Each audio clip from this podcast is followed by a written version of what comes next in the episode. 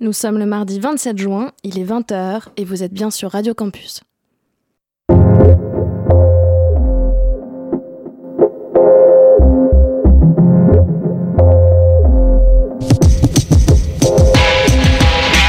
Paris-Alexandrie, le rendez-vous culturel proposé par le web magazine On Orient, vous emmène à la rencontre des cultures du Maghreb et du Moyen-Orient. De Paris à Alexandrie, il n'y a qu'un pas, et c'est un mardi par mois en direct sur les ondes de Radio Campus Paris.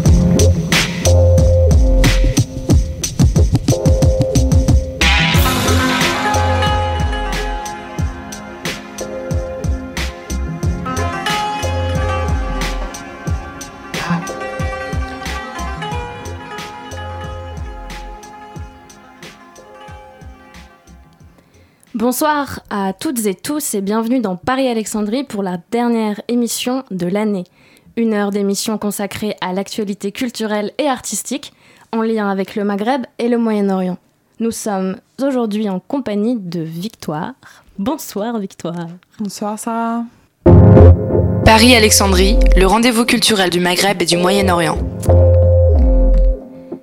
Shadi Kriès parcourt le monde depuis de nombreuses années en tant que percussionniste, DJ et producteur jordanien. Il est aussi le contributeur d'Acide Arabe, le célèbre duo électro, depuis 2013 et vient de sortir l'album King Razi avec Gilbert chez Versatile Records. Depuis 2016, il est aussi DJ résident au sein du collectif Station Endlos en Allemagne.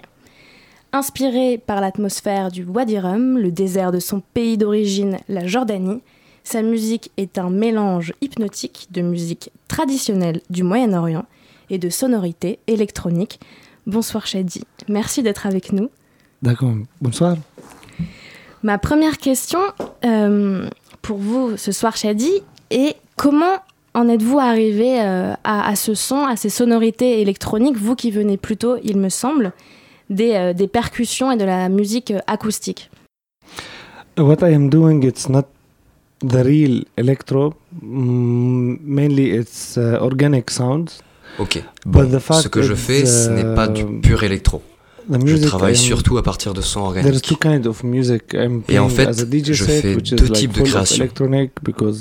De la percussion et des DJ sets qui sont surtout des sons électroniques. Mais c'est difficile de trouver des sons électro-orientales. Ces types de créations sont apparus récemment. Il y a quelques années, des musiciens ont commencé à faire ce genre de musique, comme celle que je joue. Euh, Même si moi j'essaie de travailler surtout à partir de sons organiques et moins de musique euh, créée à partir de machines. Je me spécialise uh, sur le travail des rythmes orientaux et des percussions arabes. Vous voyez, pour euh, réussir à transmettre des rythmes de trance dans de longs sets uh, électro. Est-ce que vous pourriez nous parler un peu de plus de cet album euh, King euh, Razi Est-ce qu'il arrive comme un point euh, d'aboutissement dans votre carrière, comme, euh, comme un, un, événement important après une, une digestion de plusieurs années sur le plan artistique de votre musique? First, King Razi, it's not an album, it's a project. En fait, euh, King Razi, c'est moins un album qu'un projet. Dans ce projet, il va m'arriver de présenter d'autres artistes, comme Saya, qui joue un instrument spécifique à la musique chamalia, euh, ou bien je présente divers instruments qui se ressemblent peut-être pour des non-initiés, mais qui se jouent tout à fait différemment. And if you hear the if you hear the this album uh, this release it will you will hear the original Il y a aussi un travail à partir de certains rythmes ou airs qui servent de thème pour des variations proposées par d'autres artistes, afin de témoigner de manière traditionnelle et puis de réinvention sur le thème comme des mix de dub de musique chamalia. King Razi present, for example, uh, a part of. Uh, King Razi souhaite vraiment présenter des instruments ou des personnes. Uh, a way of rhythm or like you, you will find an idea for for the project. It's it's not Donc c'est vraiment plus un projet qu'un album au sens traditionnel du terme. On écoute tout de suite un extrait de l'un des sets de Shady.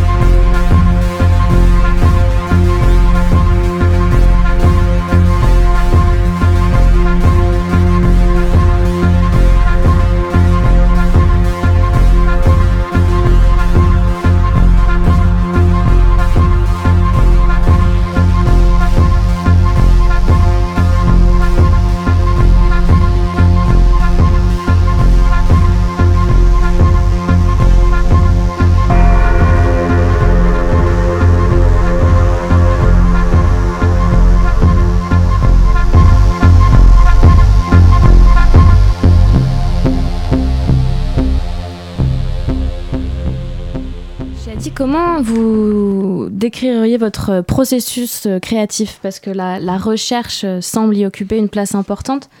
Et vous pousse par exemple à aller chercher des, matériaux sonores dans les musiques traditionnelles ou euh, les musiques organiques, comme vous les appeliez, euh, ou les sons organiques, comme ce que vous évoquiez tout à l'heure. Yeah, actually, it's like I am percussionist at, at the beginning. Like I'm not producer or oui, I'm not en fait, je suis percussionniste. DJ, Vraiment, c'est like de la percussion que je viens, non pas de la production ou des DJ sets. C'est la percussion, ma formation. Uh, je l'ai joué pendant 20 ans. The rhythm, but it's not about. Et lorsque je dis rythme, ce n'est pas uniquement savoir jouer de la darbuka, uh, mais c'est le rythme au sens large de sa perception. Le rythme comme timing, comme tempo, comme durée. Lorsque je mixe, c'est à ça que je pense, et c'est là-dessus que porte ma recherche, comment jouer le temps, comment inventer le temps et la durée. Playing till the end, maybe, or like I have playing back to back with a lot of DJs. J'ai joué avec plein de DJ. Par exemple, certains entre deux minutes après que j'ai commencé à jouer.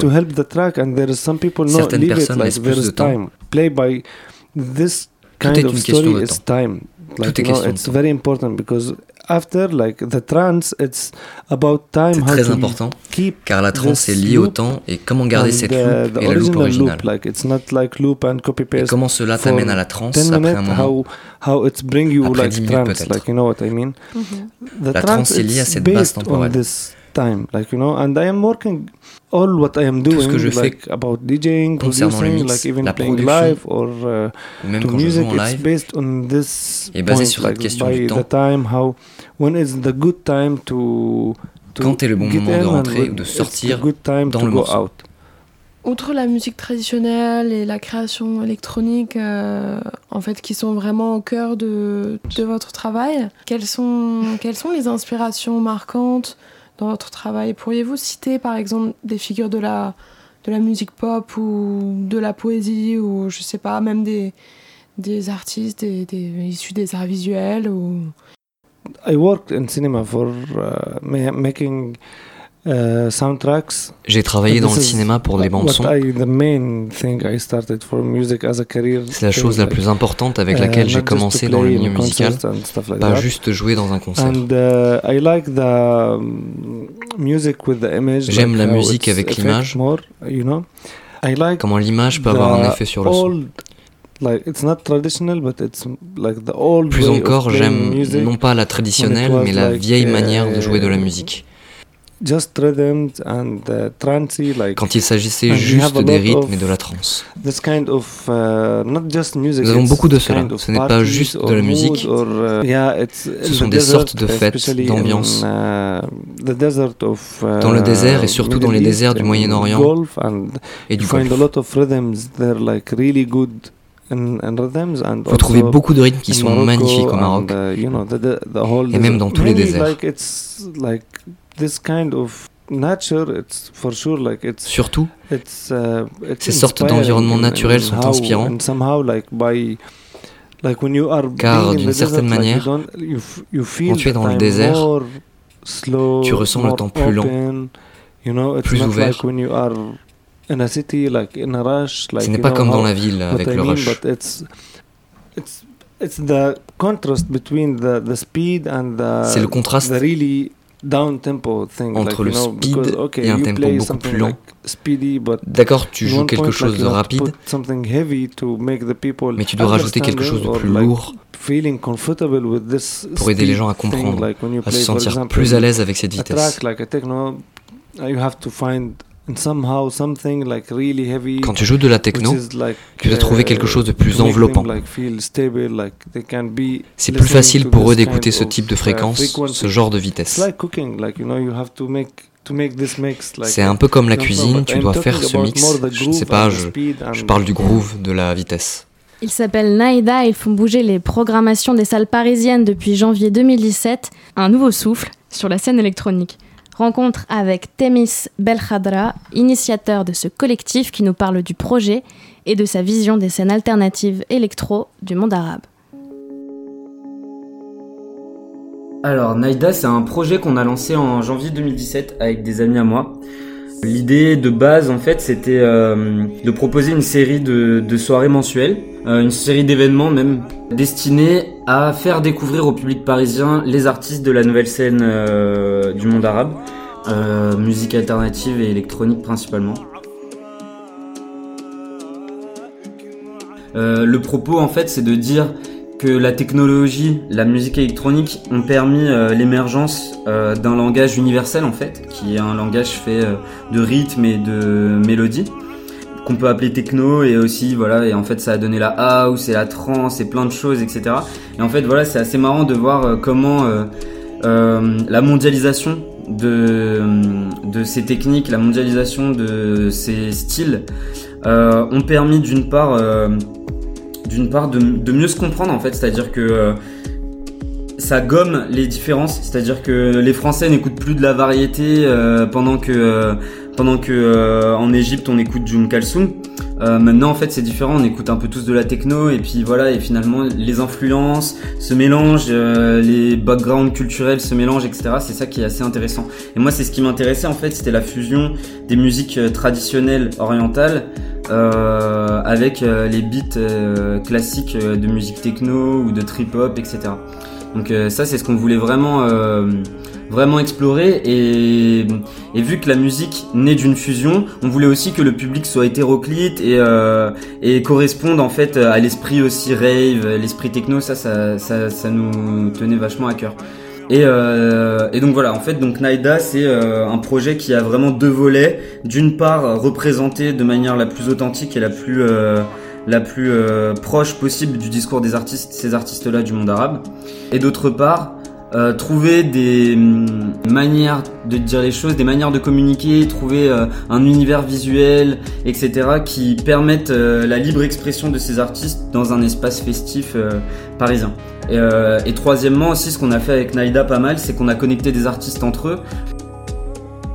L'objectif finalement qui n'est pas le nôtre, mais euh, qui est plus euh, voilà, celui qu'on porte tous un petit peu en filigrane, c'est l'espoir finalement de voir ces artistes-là émerger internationalement, de les voir monter dans des festivals plus connus comme Glastonbury, Ziget ou d'autres choses comme ça. En fait, c'est euh, vraiment essayer d'ouvrir après selon euh, les genres de chacun, mais en tout cas, voilà, faire prendre conscience euh, au monde qu'il y a ces artistes-là, que ces artistes-là ont quelque chose à dire, qu'en plus de ça, ils, proposent quelque chose qui artistiquement est juste unique et vraiment, vraiment secouant, quoi. on est tous dans une logique, en tout cas dans un objectif de déconstruction des clichés qui collent à la communauté arabo-musulmane.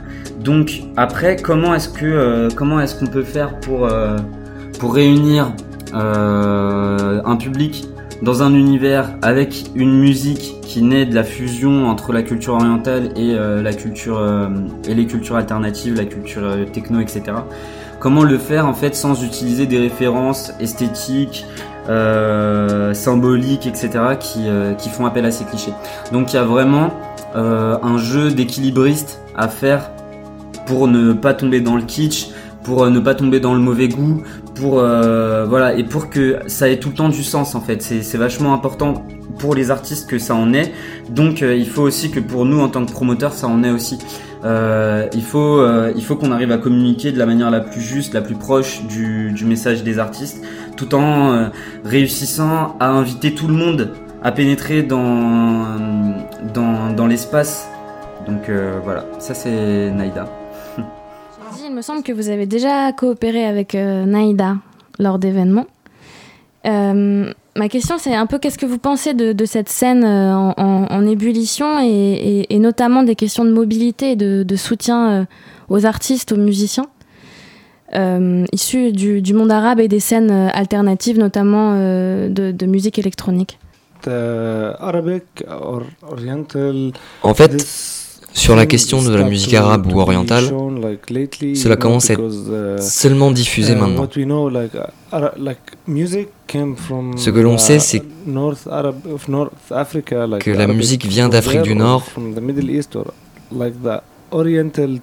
du Moyen-Orient ou de la Turquie qui, n'est pas arabe. Quand tu l'utilises dans la musique, cela fait sens. Personnellement,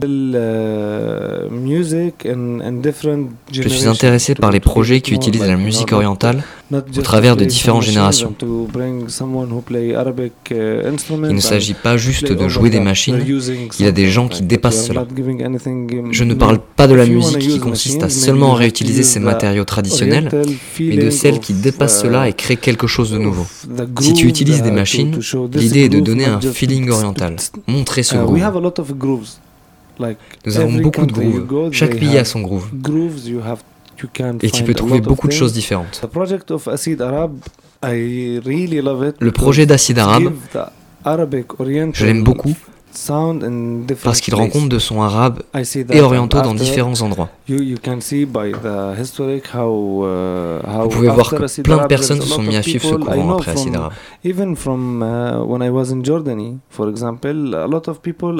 Par exemple, quand j'étais en Jordanie, j'ai dit à plusieurs personnes d'essayer de refaire ces rythmes traditionnels, mais de le faire de telle manière que cela pourrait être joué dans un club. Jouons-le d'une manière différente de l'idée de chanson. Jouons-le d'une manière qui permet de faire la fête pendant des heures et pas comme une chanson de 15 minutes. Essayons de penser la musique différemment, comment rendre une seule note groovy et construire les choses plus lentement et ne pas tout donner en 5 minutes. C'était très dur de comprendre cela car ce n'est pas dans notre culture. Nous n'avons pas de club. La vie nocturne est uh, différente de celle de l'Europe ou d'ailleurs. Les gens ont cette manière de jouer, mais ne savent pas comment l'utiliser autrement. Même moi, quand j'étais en Jordanie, ou lorsque je vivais dans des pays arabes, je ne faisais pas ce genre de fête et je ne pensais pas à comment faire danser les gens. Mais après ces expériences, j'ai commencé à comprendre. Je me suis dit, ok, comme ça que je joue ce rythme, et comme cela, comment je transmets cette expérience. Uh, Parfois, tu trouves ce genre de problème sur la techno orientale ou l'électro. Tu as besoin d'entendre ces rythmes, de voir la vie nocturne au Caire ou au Liban. Tu dois être là-bas pour voir. Moi, je n'étais pas capable d'être un DJ avant d'être à Paris et dans les clubs pour voir ce qu'il en est. Dans Paris-Alexandrie, nous demandons à nos invités donc de partager euh, chaque mois un coup de cœur musical qu'ils ont eu, un coup de cœur sonore. Qu'est-ce que vous voulez écouter, Shadi? C'est une chanson que j'ai jouée ces deux dernières semaines. Uh, Je l'aime beaucoup. J'aime beaucoup le groove. Je pense que dans cette chanson, vous sentez, vous uh, voyez ce dont je parle. C'est groovy, mais ce n'est pas ce que vous avez écouté. J'aime beaucoup. J'aime juste l'énergie de cette chanson.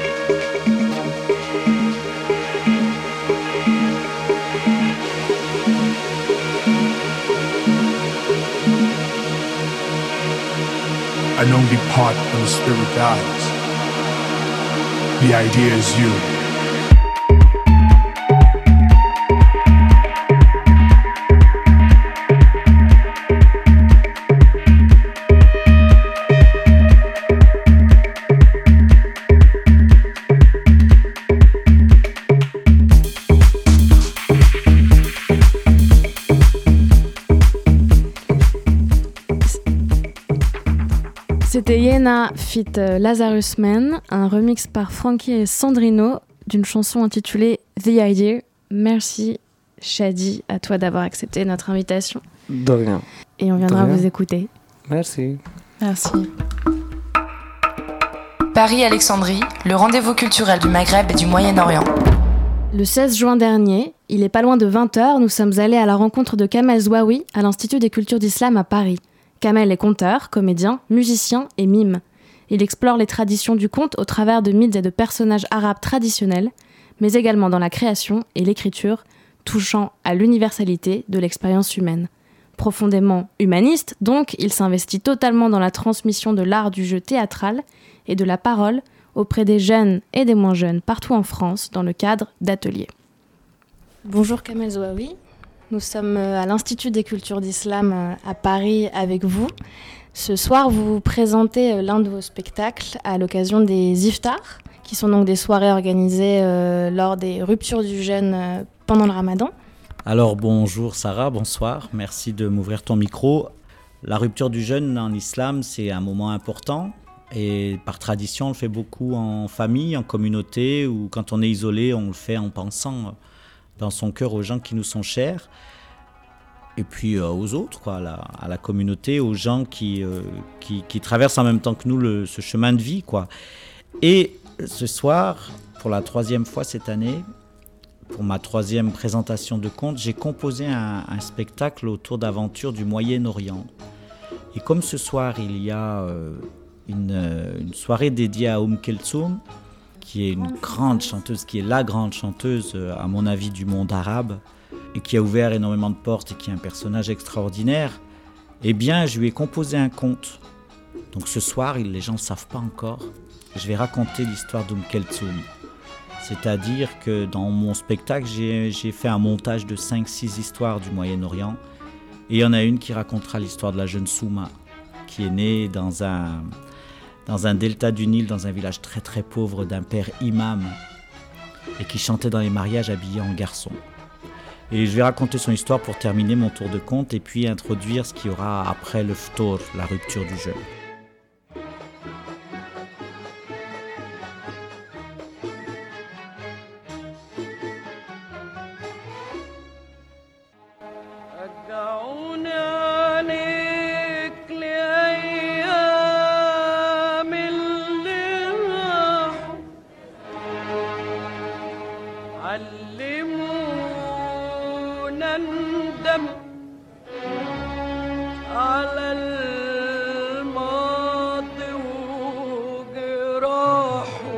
J'ai commencé euh, cette session cette année avec des histoires, le spectacle, euh, avec un, spectacle sur l'exil qui s'appelait Regarde plutôt la mer. Ensuite, j'ai raconté des histoires du patrimoine euh, samedi passé. Ce soir, j'ai le spectacle dont, on vient de parler. Et puis jeudi, je vais ramener le spectacle Les Passages d'un fou, quelques aventures de Nasreddin, Nasreddin le Hodja. C'est par ça qu'on avait commencé notre rencontre avec l'Institut des cultures d'islam et je suis content de revenir avec ce spectacle parce que Nasreddin est un peu à l'image de ce qui se passe ici. C'est-à-dire que Nasreddin était un personnage du patrimoine de l'islam du 12e, 13e siècle. Il est né en 1209 à Konya en Perse. Et certains disent que c'est l'ombre comique de Jalal eddin Rumi qui est un philosophe euh, des Lumières, un penseur de l'islam. Et j'aime Nasreddin parce qu'il est raconté dans beaucoup de communautés. Il est plus large que la communauté musulmane ou islamique. Nasreddin est, rencontré, raconté euh, chez les Hébreux sous le nom de euh, Shlomo, Shlemel. Nasreddin est raconté au Maghreb sous les noms de Shhad, Shhajouha, Goa en Égypte. Il est raconté en Espagne, il est raconté sous le nom de Jaffa, Jufa. Les Corses le racontent sous le nom de Grosso Minuto, les Chinois l'Orient et l'Extrême-Orient le racontent sous le nom de Afendi, le maître.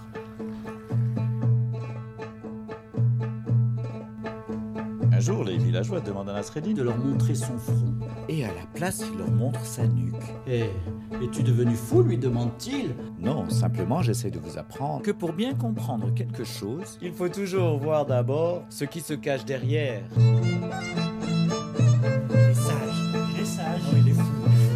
est sage, il est sage. Mais il n'est pas fou qui veut. Il est pas sage d'un fou. Il est fou. Il est sage, il est sage. Il paraît que le thé est offert. Il est fou. Et ce que j'aime dans ce personnage, ce sont non seulement ses aventures, mais ce qu'il représente comme lien entre les gens. Ce qui fait ma, ma, ma, mon grand plaisir et ma grosse euh, nourriture dans mon métier de conteur. Ce qui me nourrit vraiment, c'est de savoir que les histoires ramènent les gens les uns vers les autres. Les gens sont tissés de sorte à ce qu'ils vivent en interconnexion les uns avec les autres, mais on a laissé passer tellement de filtres entre les gens qu'on a l'impression de plus vivre la même histoire.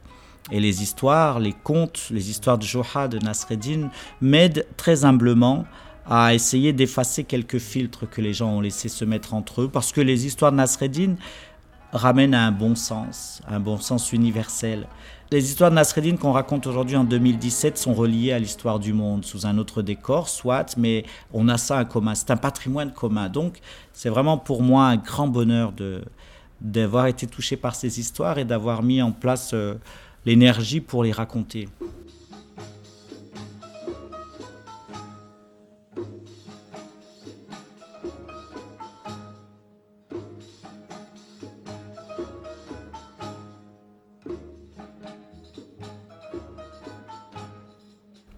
Notre présent n'est pas si malheureux, il n'est pas si triste que cela. Il est empreint de grands mouvements dans lesquels on est entré, qui sont des moments de tristesse, d'obscurantisme, dans des mouvements où, où, les gens se désolidarisent les uns des autres. On est dans un mouvement du monde dans lequel la considération de l'être humain comme être sacré n'a plus, ne semble plus avoir la même importance qu'autrefois. Aujourd'hui, on va dire de quelqu'un euh, euh, qu'il existe quand il est dans un lieu identifié, mais dès qu'il est dans la rue en train de faire la manche, ben bizarrement, on, lui, on lui enlève un peu d'humanité, on le considère moins. L'autre jour, j'ai entendu quelqu'un qui parlait des Roms et il me dit euh, ce sont des cafards. Et ça fait de la peine parce que, parce que les gens pensent qu'on a en patrimoine, on a génétiquement en nous, il est normal de déconsidérer l'humain. J'ai peur que certains pensent qu'on est né avec ça. Le conte moi, ça me rend heureux parce que ça m'aide à, montrer qu'il y a aussi des belles choses dans, nos vies d'aujourd'hui et que, et que nous sommes ces belles choses. Le conte a, cette, cette euh, comme toute forme d'art, cette, cette, euh, cette, invitation à réfléchir sur nous, l'humanum, l'humain, le genre humain, c'est qui nous, c'est quoi nous, on va où? Donc les contenus des contes, qu'ils soient heureux ou malheureux, ont comme objectif de nous faire réfléchir sur nous.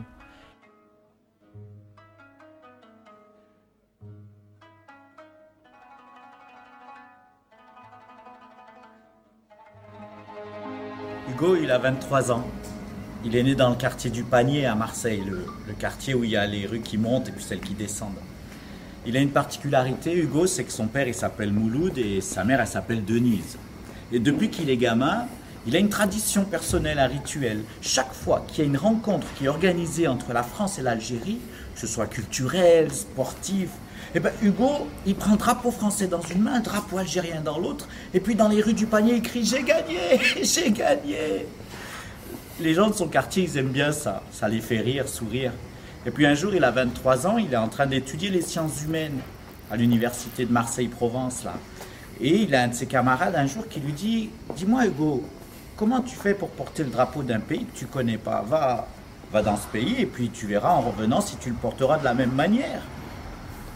Hugo, dans sa tête, ça a fait qu'un tour. Alors il est rentré chez lui, il a demandé à son père, Mouloud, il dit Papa, papa, dis-moi, on vient d'où? C'est quoi notre histoire? Et là, le père, lui dit Enfin, tu me la poses la question depuis, depuis le temps que j'attendais. Moi, je crois que je pense que ce que la conteuse et le conteur ont en commun, et quels que soient les siècles, c'est qu'ils ils ont un truc à dire, une chose à raconter, à partager. J'ai une amie conteuse qui me disait qu'un conteur ou une conteuse, c'est un peu comme une fenêtre qui serait traversée par un rayon de lumière. Et ce rayon de lumière est une histoire. Et le conteur n'est ni un prophète, ni un messie, ni un homme politique. C'est simplement une fenêtre qui a été traversée par une histoire et il la laisse passer jusqu'aux autres. moi, j'aime bien dire que parfois un conteur ou une conteuse est un peu comme un serveur dans un restaurant ou dans un bar avec son plateau. Mais son plateau, c'est lui. Et ce qu'il sert, ce sont les histoires. Celui qui te sert un bon café avec, du lait, tout ça, avec le petit sucre à côté. Il a pas, il pas, il est ni le café, ni le lait, ni le sucre. Simplement, il te l'amène, il te l'apporte. Et la manière avec laquelle il va te le présenter va t'aider à, entrer dans le plaisir de boire ce café au lait avec ce sucre. Mais c'est aucunement lui qui l'a fait, qui l'a produit. C'est pas la vache et puis c'est pas l'arbre à caféier, le caféier. Donc le conteur, la conteuse, à mon avis, me semble-t-il, est très humblement. C'est quelqu'un qui transmet des choses, qui transmet un regard sur le monde. Et la conteuse et le conteur ont en commun, quelle que soit leur époque d'existence, qu'ils sont un regard, une oreille, une parole sur le monde, sur les mondes sur l'imaginaire, sur le réel, sur la mémoire. Les mille et une nuits, beaucoup de gens les racontent et c'est jamais pareil. Parce que chacun porte cette histoire avec sa propre aspiration, avec son propre battement de cœur, avec sa technique, avec son regard sur le monde. Et je crois que ça rend, euh, ça rend cet art très singulier et très, très démocratique parce que aussi bien chaque personne qui raconte est différente, et bien aussi bien chaque personne qui entend est différente. Et chaque personne va pouvoir imager, regarder, ressentir, rêver, recevoir cette histoire selon sa propre expérience. Les gens qui ne se connaissent pas, quand je raconte dans un milieu professionnel, au boulot, les gens qui, qui se retiennent de rire, enfin c'est assez extraordinaire. Si vous allez entendre un conte ou une conteuse ou un conteur, euh, prenez le temps d'observer, d'écouter aussi ceux qui écoutent. Parce que là, il y a beaucoup de choses qui sont dites.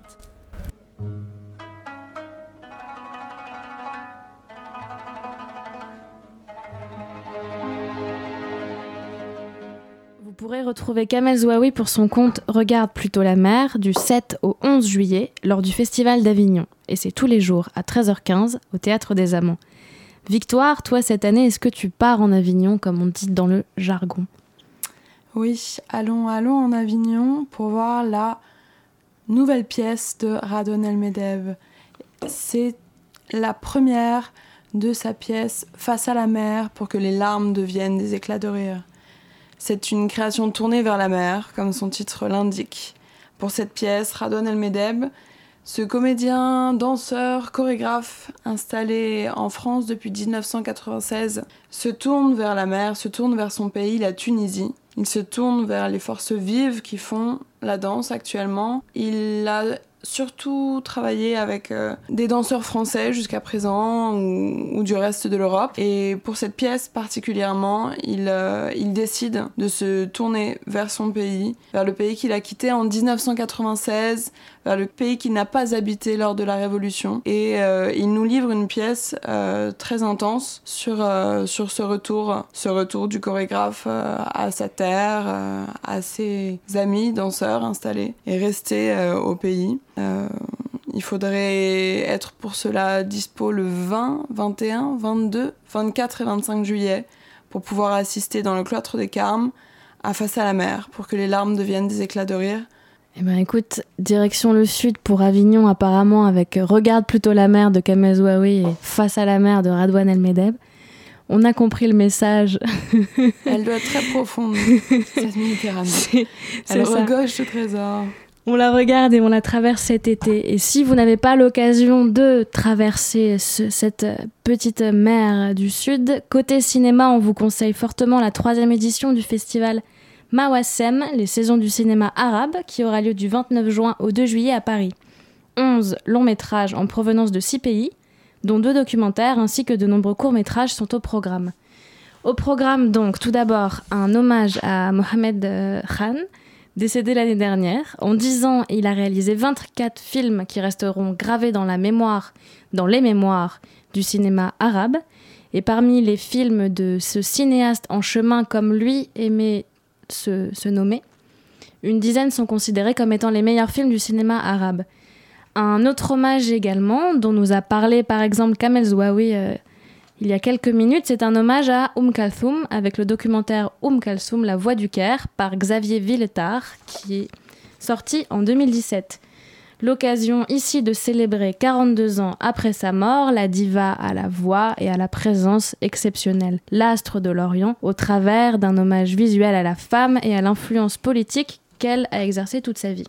Euh, un film tunisien le vendredi 30 à 18h30 pardon, qui s'appelle Demain des l'aube, un film réalisé par Lofty Achour, ou encore le dimanche 2 juillet, un autre film intitule Headband Lullaby, le dernier film du célèbre réalisateur marocain Hicham Lasri. Vous pouvez retrouver bien sûr le programme complet en ligne ou alors courir très vite, très très vite, au cinéma La Clé, rue d'Aubenton à Paris. Tout de suite, une petite pause musicale avec un extrait du dernier album du houdiste palestinien Tamer Abou Razal, chanteur habité, performeur hypnotique et véritable phénomène. On vous invite à aller l'écouter en live le 29 juillet à 20h30 au New Morning.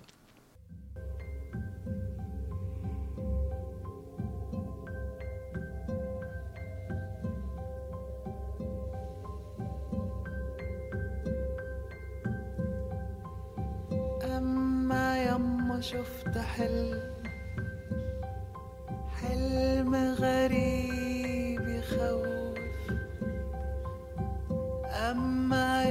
شفت حلم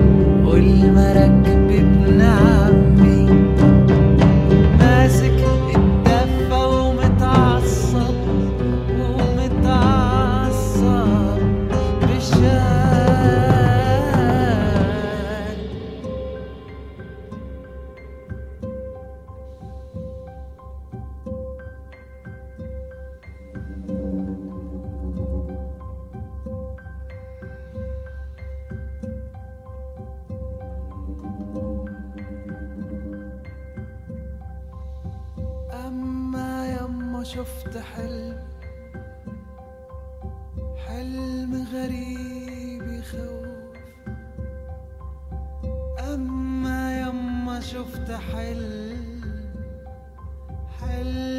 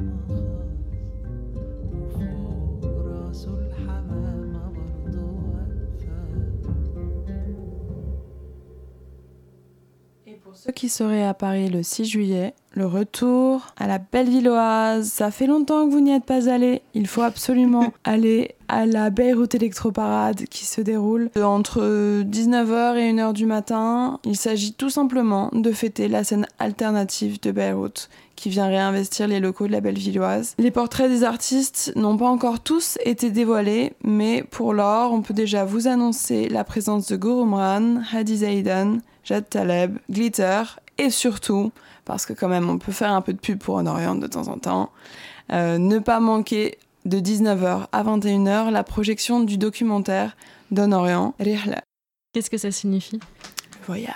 Le voyage. Et euh, avec Guru Miran et Hedi Zaidan que nous avions aussi pu accueillir lors de euh, notre soirée Medina Beats en janvier. Et pour août, il me semble aussi que tu avais un autre bon plan pour nous, Victoire pour les Aoussiens, les Saoussiens parisiens. le festival d'art engagé Syrien n'est pas fait euh, présentera des concerts, des DJ sets, des conférences débats, des expositions, des rencontres et également un bistrot syrien. Ce festival est organisé par l'association de soutien aux médias libres syriens et également par le collectif de développement et de secours syrien en partenariat avec Soria Horia, une association syrienne. C'est un festival qui revient pour sa deuxième édition avec des activités culturelles sur le site des Grands Voisins, ce site qui est dans le 14e arrondissement, dans ce qui était autrefois l'hôpital Saint-Vincent-de-Paul. Donc un très bel espace avec beaucoup d'activités culturelles variées qui proposeront euh, eh bien, des représentations un peu différentes des Syriens. Plus d'infos à venir euh, sur leur page Facebook. C'est du 9 au 13 août au Grand Voisin. Le festival syrien n'est pas fait. Très bien, eh bien, c'est noté. Merci à Shadi Krias d'avoir répondu à notre invitation, ainsi qu'à Kamel Zouaoui et Temis Belkhadra. Merci aussi à tous nos invités de l'année avec qui nous avons partagé tant de bons moments. C'était Victoire et Sarah pour Paris-Alexandrie. Paris-Alexandrie, la dernière de l'année, la dernière traversée. Rendez-vous sur Honorient, le site honorient.com ou sur la page de l'émission pour écouter avec plaisir, j'espère, tous les podcasts de l'année. D'ici là, on vous souhaite un été torride et on vous dit à bientôt.